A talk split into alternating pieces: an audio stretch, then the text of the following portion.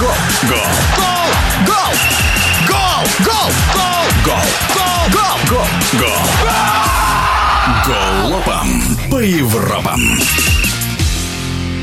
Журнал «Франц Футбол» представил расширенный список из 30 претендентов на «Золотой мяч». Однако есть мнение, что реальная интрига лишь одна – Холланд или Месси.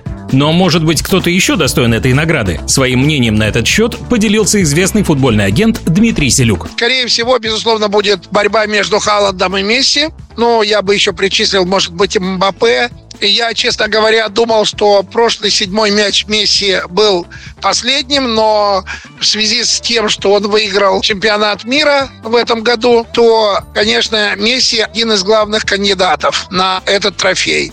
В то же время Халанд выиграл Лигу чемпионов и забил больше всех мячей. Поэтому сложно сказать, но, наверное, опять дадут Месси, так как, ну, выиграть чемпионат мира большого стоит. Халанду, учитывая, что он играет за сборную Норвегии, по всей вероятности, никогда это не увидеть. Впервые за много лет в число претендентов на золотой мяч не попал Роналду. Его эпоха закончилась? Роналду, конечно, уже сошел с дистанции, и уход его в Саудовскую Аравию – это направление больше в деньги, чем в футбол, поэтому я думаю, за него уже мало кто будет голосовать. Его как бы уже отправили на пенсию. С одной стороны, в футболе порой случаются чудеса, и, возможно, золотой мяч в этом году не достанется ни Месси, ни Холланду. Однако и сухой язык цифр и статистики никто не отменял. Так или иначе, скоро узнаем, кто получит золотой трофей и всемирное признание.